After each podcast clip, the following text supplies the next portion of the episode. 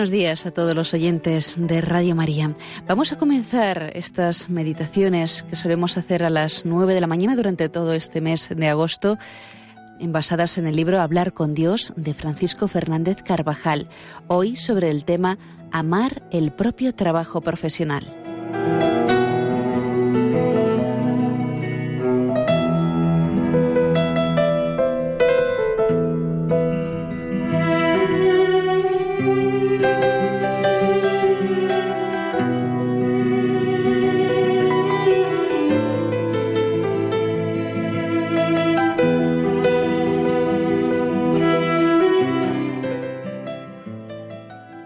El trabajo es un don de Dios, un gran bien para el hombre, aunque lleve consigo el signo de un bien ardum, según la terminología de Santo Tomás, y es no solo un bien útil o para disfrutar, sino un bien digno, es decir, que corresponde a la dignidad del hombre, un bien que expresa esta dignidad y la aumenta. Una vida sin trabajo se corrompe, y en el trabajo el hombre se hace más hombre más digno y más noble, si lo lleva a cabo como Dios quiere. El trabajo es consecuencia del mandato de dominar la tierra dado por Dios a la humanidad, que se volvió penoso por el pecado original, pero que constituye el quicio de nuestra santidad y el medio sobrenatural y humano apto para que llevemos con nosotros a Cristo y hagamos el bien a todos. Es como la columna vertebral del hombre, en la que se sostiene su vida entera y medio a través del cual hemos de alcanzar la propia santidad y la de los demás. Un descentramiento en el trabajo ordinario, en el quehacer profesional, puede repercutir en toda la vida del hombre, también en sus relaciones con Dios. Por esto, comprendemos bien los males que llevan consigo la pereza, el trabajo mal hecho, la chapuza, las tareas a medio terminar. El hierro que yace ocioso, consumido por la herrumbre, se torna blando e inútil, mas si se lo emplea en el trabajo es mucho más útil y hermoso, y apenas si le va en zaga por su brillo a la misma plata. La tierra que se deja baldía no produce nada sano, sino malas hierbas, cardos y espinas y árboles infructuosos. Mas la que goza de cultivo se corona de suaves frutos. Y, para decirlo en una palabra, todo ser se corrompe por la ociosidad y se mejora por la operación que le es propia, el hombre por su trabajo.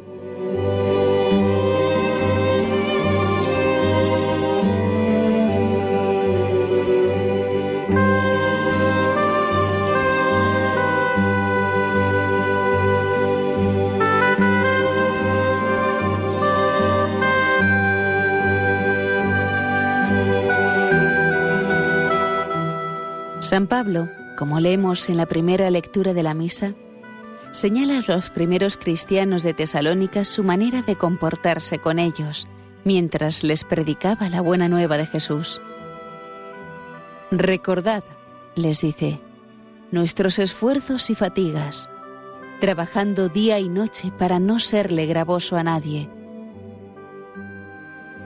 Y más tarde en la segunda carta, ya sabéis cómo tenéis que imitar mi ejemplo. No viví entre vosotros sin trabajar.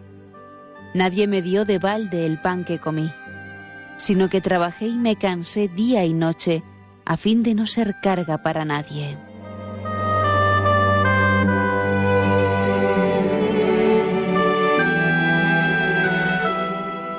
El Espíritu Santo, con este ejemplo, nos ha inculcado un principio práctico bien claro a seguir. El que no trabaje, que no coma.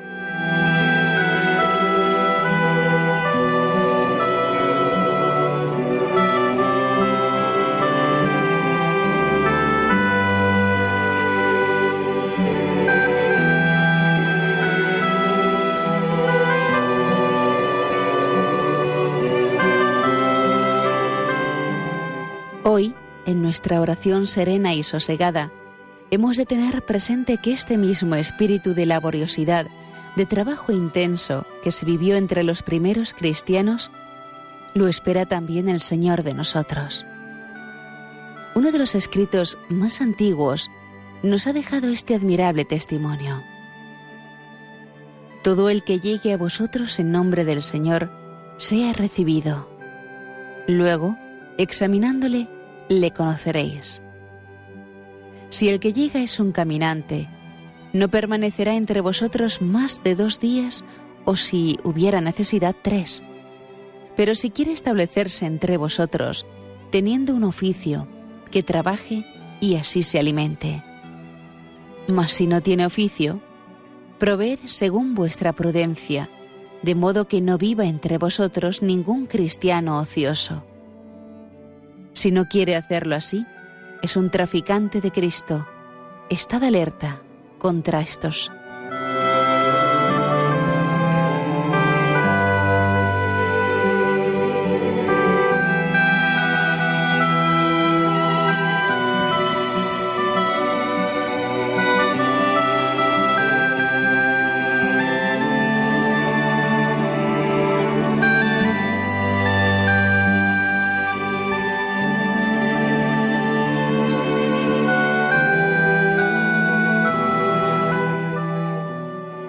El Señor nos dio en sus años de Nazaret un ejemplo admirable de la importancia del trabajo y de la perfección humana y sobrenatural con que hemos de realizar la tarea profesional. Jesús, creciendo y viviendo como uno de nosotros, nos revela que la existencia humana, el quehacer corriente y ordinario, tiene un sentido divino. Por mucho que hayamos considerado estas verdades, debemos llenarnos siempre de admiración al pensar en los 30 años de oscuridad que constituyen la mayor parte del paso de Jesús entre sus hermanos los hombres. Años de sombra, pero para nosotros, claros como la luz del sol.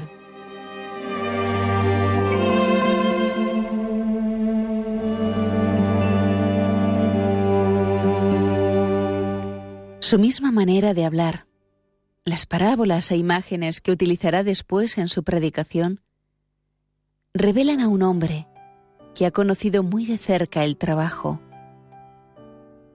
Habla siempre para quien se afana, para una vida ordinaria en la que rige siempre la ley de la normalidad, la aparición previsible de los mismos problemas para las mismas personas. Este es el ambiente de la predicación de Cristo. Sus enseñanzas han quedado gráficamente conectadas con este clima.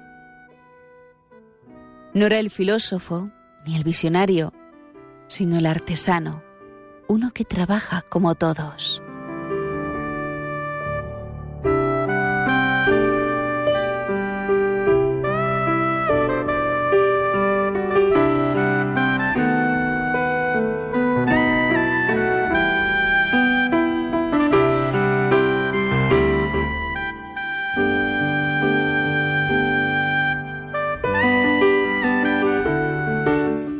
En San José, nuestro Padre y Señor, encontramos una existencia también llena de trabajo, una vida corriente como la nuestra, y al que en el día de hoy podemos encomendar nuestras tareas profesionales.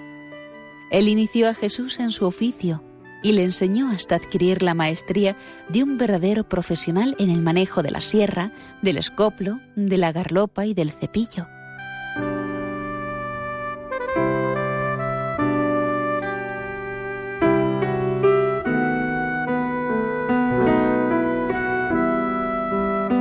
Durante su vida pública, el maestro llamó a personas habituadas al trabajo. San Pedro, pescador de oficio, volverá de nuevo a sus tareas de pesca apenas se le ofrezca la primera oportunidad. San Mateo recibirá la llamada para seguir al Señor mientras ejercía su oficio de recaudador de impuestos, y así todos los demás.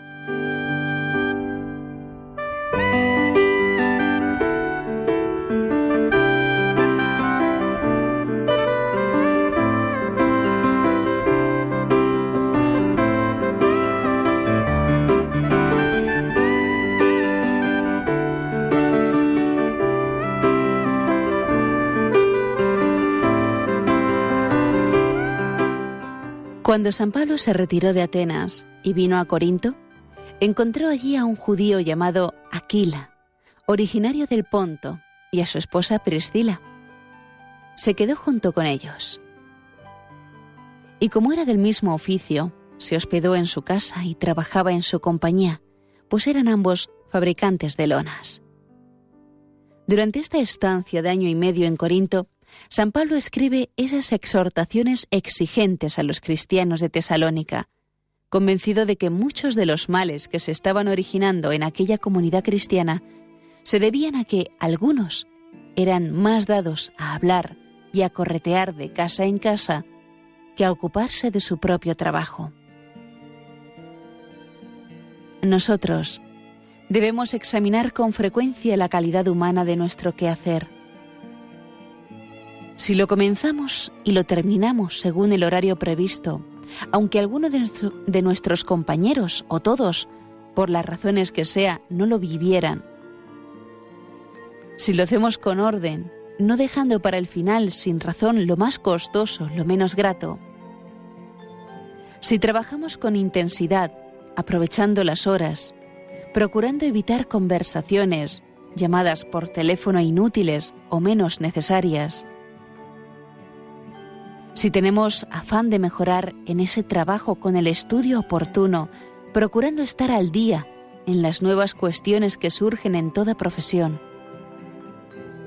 Si nos excedemos, como ocurre con aquello que amamos, pero con temple y rectitud, sin detrimento del tiempo que debemos a la familia, a los hermanos, al apostolado, a la propia formación.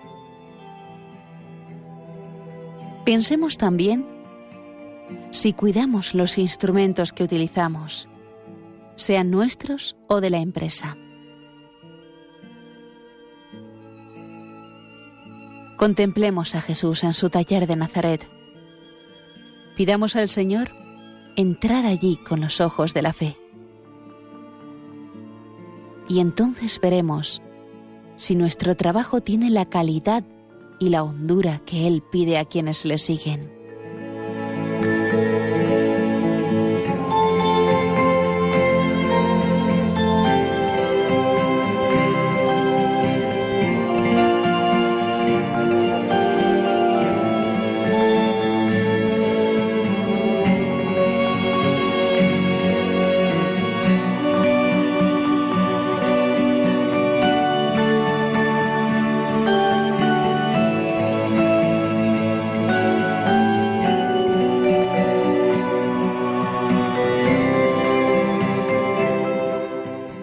Hemos de amar y cuidar la propia tarea, porque es un mandato de nuestro Padre Dios.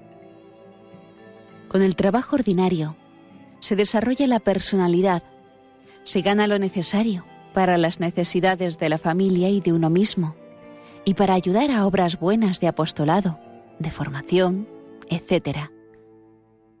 Hemos de amarlo y ha de ser a la vez materia de oración, porque Además, el trabajo es uno de los más altos valores humanos, medio con el que cada uno debe contribuir al progreso de la sociedad y sobre todo, porque es camino de santidad. Cada día podemos llevar al Señor tantas cosas que procuramos estén bien hechas. El estudiante podrá ofrecer horas de estudio intensas y completas la madre de familia presentará el desvelo eficaz por sus hijos, por el marido, el cuidado de los mil detalles que hacen de su casa un verdadero hogar. El médico, junto a la competencia profesional, el trato amable y acogedor con los pacientes. La enfermera, esas horas llenas de un continuo servicio, como si cada uno de los enfermos fuera el mismo Cristo. En la realización del trabajo surgirán con frecuencia peticiones de ayuda al Señor, acciones de gracias, deseos de dar gloria a Dios con aquello que tenemos entre manos.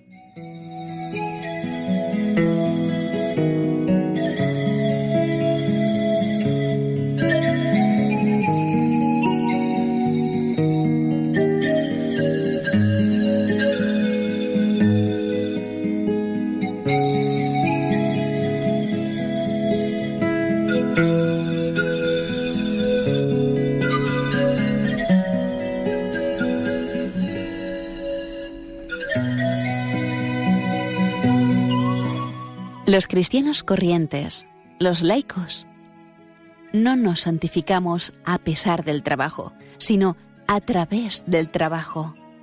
Encontramos al Señor en las variadas incidencias que lo componen, unas agradables y otras menos. El campo en el que se ejercitan las virtudes humanas y las sobrenaturales. El amor al propio quehacer profesional nos llevará frecuentemente a permanecer, quizá muchos años o toda la vida, en la misma tarea. Ello no achica la sana ambición de procurar ascender y conseguir una situación o un puesto de trabajo mejor.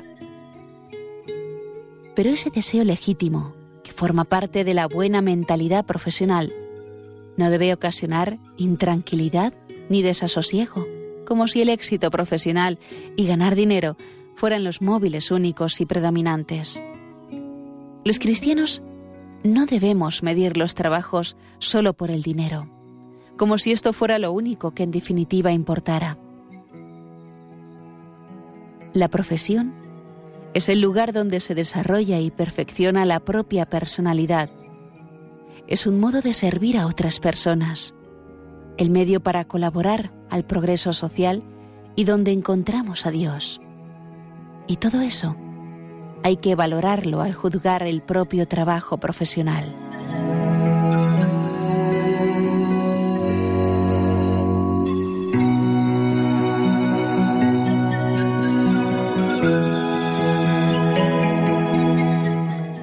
San Pablo, como otros muchos hombres, dedicaba un tiempo a trabajar para ganarse el pan. En su trabajo profesional, seguía siendo el apóstol de las gentes, el elegido por Dios, y se servía de su misma profesión para acercar a otros a Cristo. Así hemos de hacer nosotros, cualquiera que sea nuestro oficio y nuestro lugar en la sociedad.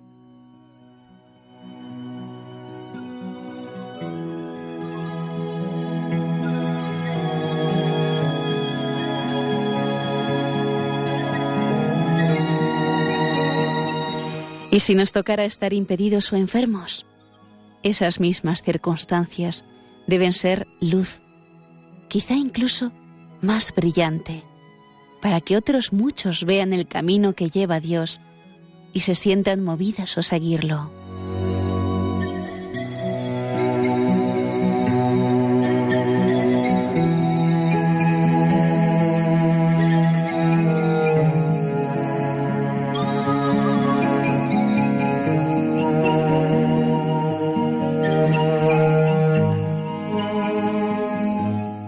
Y está aquí, queridos hermanos de Radio María, la meditación de hoy sobre el tema Amar el propio trabajo profesional, basado en el libro Hablar con Dios de Francisco Fernández Carvajal.